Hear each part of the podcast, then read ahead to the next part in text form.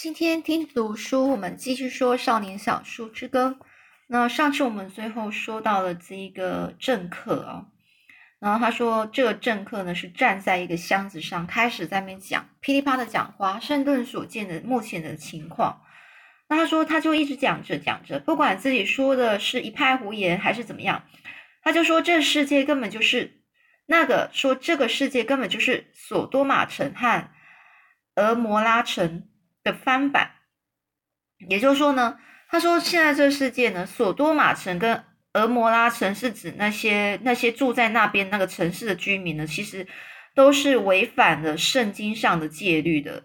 所以呢，他说住在这边的这个世界，他就说这个世界根本就是呃万恶的冤首啊，是冤首。上次念念错了，冤首。就是指人那些不好人呐物聚集的地方，可能就是不好的，所以是不好的人或东西聚集的地方。所以这个索多玛城跟俄摩拉城呢，就是是圣经里面所提到的，他就这世界就是就是就是不满的这整个人啊，都是这边的人住的人都是违反的戒律，就是那个呃基督教的戒律哦。于是呢，他又继续说了，这政客又继续说了。天主教徒呢，是这个腐败世界中最糟糕的一部分。他们掌握掌握了一大部分的权力，并且打算把呃波普波普先生，也就是罗马教皇哦，罗马教皇，罗马在意大利那边给送进这个白宫当总统啊。所以说，因为他这是基督教嘛，基督教跟天主教就是这教义是。不太一样的，所以说他们是互相有冲突的。这个天主教徒啊，他就咬牙切齿说，就是非常生气啦，是这个世界上最腐败、最低劣的蛇类。他们的成员呢，里面有一个叫做修士的男人，和一些称作修女的女人。哦，就说他们成员叫做修士男孩、男人和一些一些修女的女人通奸。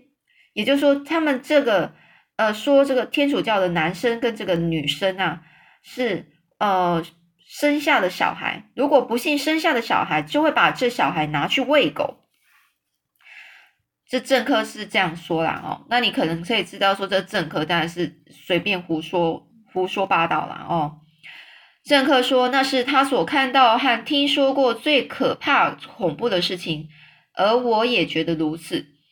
这个政客呢，非常激动的，几乎到声嘶力竭的地步。声嘶力竭就是他讲话非常大声，到整个用吼的喊着的。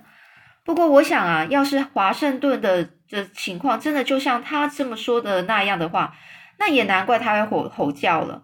于是呢，这政客就说啦：“要不是因为他自己呢，这个政客自己呢挺身反抗那些天主教徒呢，那那些就是住在那边华盛顿的人呐，早就大。”哦，就是他说，如果不是他自己这个政客自己的挺身去反抗那些天主教徒，那这个天主教的人啊，早就大权在握了。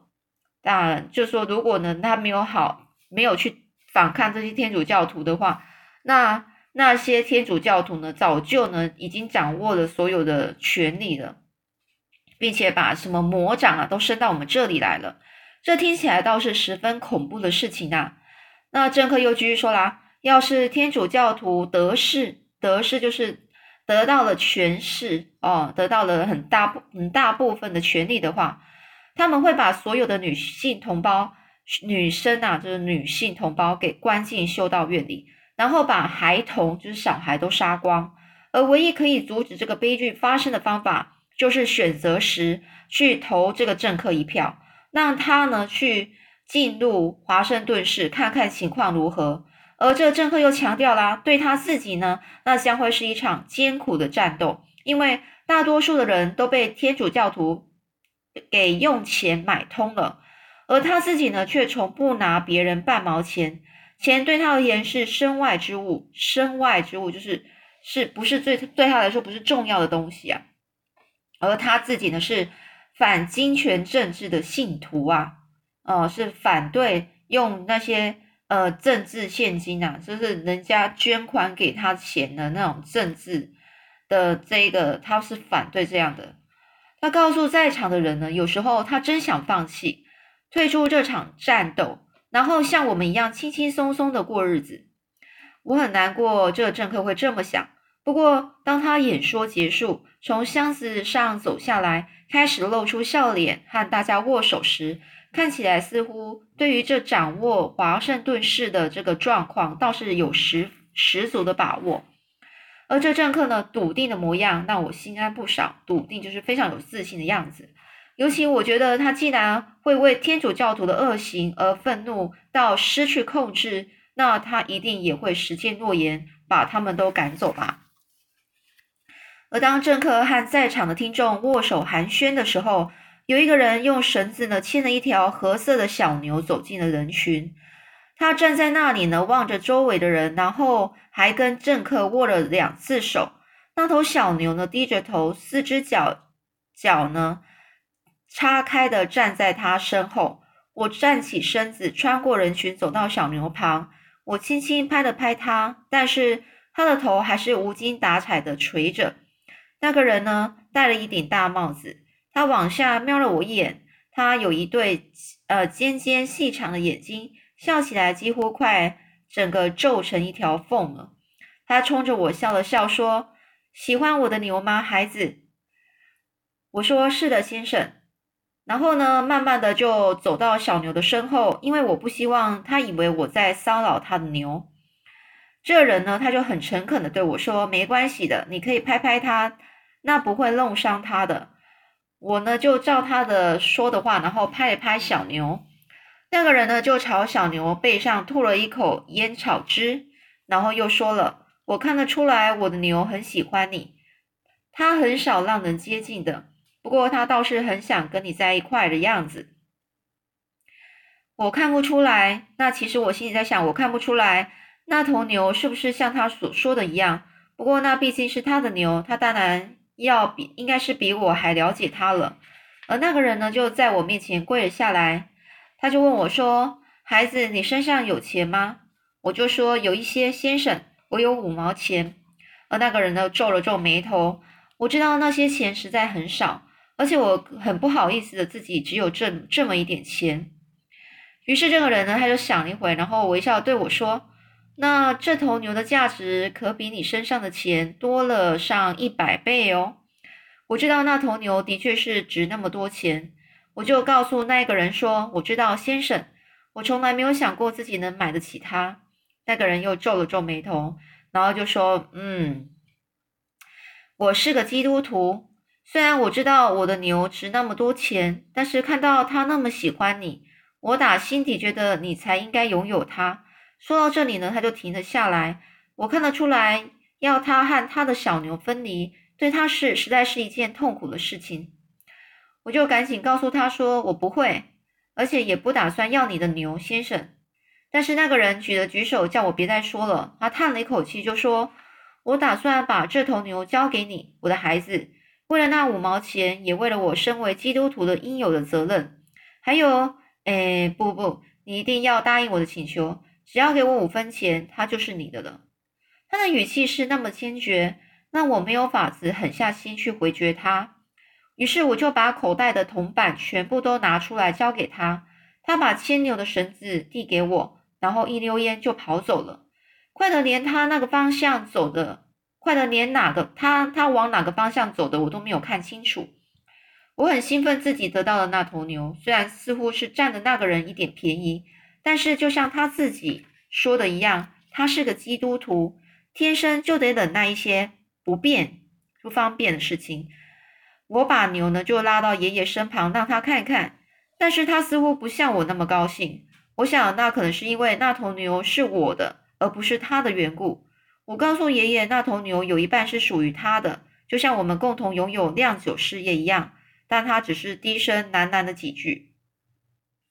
围在政客身旁的人呢，逐渐散去了。每个人多多少少都有赞同，应该让政客早点进驻进去这个华盛顿城，去抵抗天主教徒。这政客散发出了许多，就他就发了许多传单，但是他没有给我，我只是从地上捡起来一张传单，上印有他的照片，照片里他的他开心的笑着，就好像华盛顿市并没有发生任何事一样。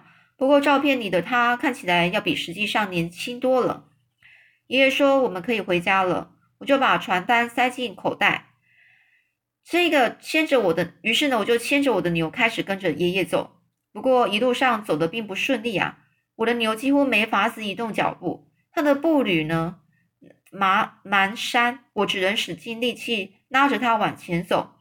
有的时候我还真怕自己拉得太紧会把它给勒死。我开始担心自己是不是能把小牛给牵到家，它也许生病了。虽然我只花了原价有百分之一的钱买它。我还是很在意它，但是我还是很在意这个牛了。当我牵着牛爬到第一座山脊顶上时，爷爷几乎已经走到山谷的底部了。我知道自己落后的太多，所以我又喊着：“爷爷，你认得的人里有没有天主教徒呢？”爷爷停下来，我赶紧拉着牛，拉着牛赶上去。爷爷站在那里等我和我的牛。他就说：“我曾经遇到过一个天主教徒。”在那个政府所在地，我和我的牛终于追上了爷爷，正气喘吁吁地停下来休息。爷爷继续说了：“我遇见的那个天主教徒看起来并没有什么特殊的地方，不过我想他的生活状况可能不太好。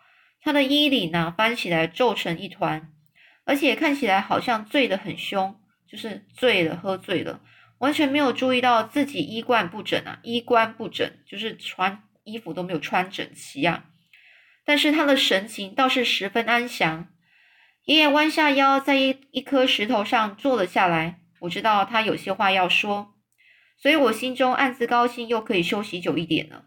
我的牛前脚叉叉开的，整个站站的，未站站的站着，一副喘得很厉害的样子。爷爷说：“但是你如果拿把刀子，把今天那个政客的肚子切开。”你会发现里头一句实话也没有，就是一个实话，就讲真的话，真实的话。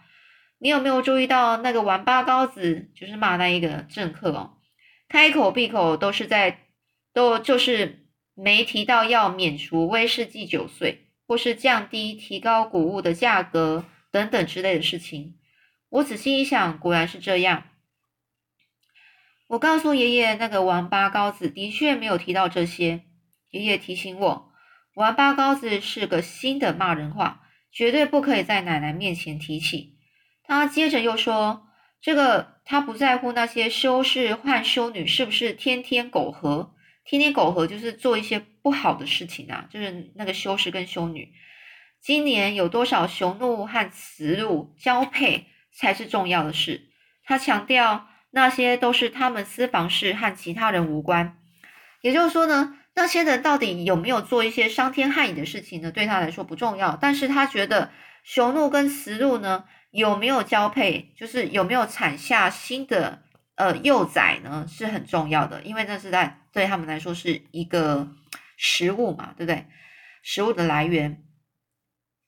那关于天主教徒把孩子拿去喂狗这件事啊，爷爷认为他从来没有见过任何一只雌鹿。哦，就是那个妈妈呢，妈妈的那个鹿啊，会把自己的崽鹿哦推去喂狗。他说从来没有看过雌鹿呢把自己的孩子呢推去喂狗，那更别说是人类了。所以他觉得那个政客根本就是在说谎。我想了想，觉得爷爷说的有道理啊。听了爷爷的话，我对天主教徒的印象稍微好了一些。爷爷又告诉我，他并不是不怀疑天主教徒可能会执政。但是我就好比你有一头，但是这就好比说你有一头肥猪，怕被人偷了，所以你就雇了十多个人来看守它。结果那十多人每个人都想偷那头猪的结果是一样的。唯一能够保全、安全的保守猪的方法，就是把它关在自己的厨房里。你也说，在华盛顿城里的家伙，全是一群各怀鬼胎的小人。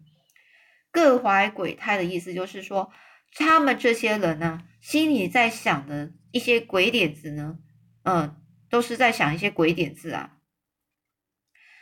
他们每天忙的就是互相监视的游戏，就也就是说，你去雇佣了你雇佣的那些十多个人呢，他们心里都在想要偷那些猪，偷想要偷你的猪，然后他们呢都在互相监视其他人呢会不会去偷那只猪，想的都是一样，大家想都是想要去偷这猪这件鬼点子的事情。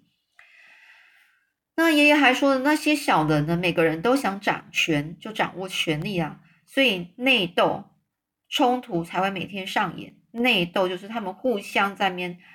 呃，批评啊，然后互相呃打架的意思啦，哦，就类似就是对意见不合这样子，每天都会上演。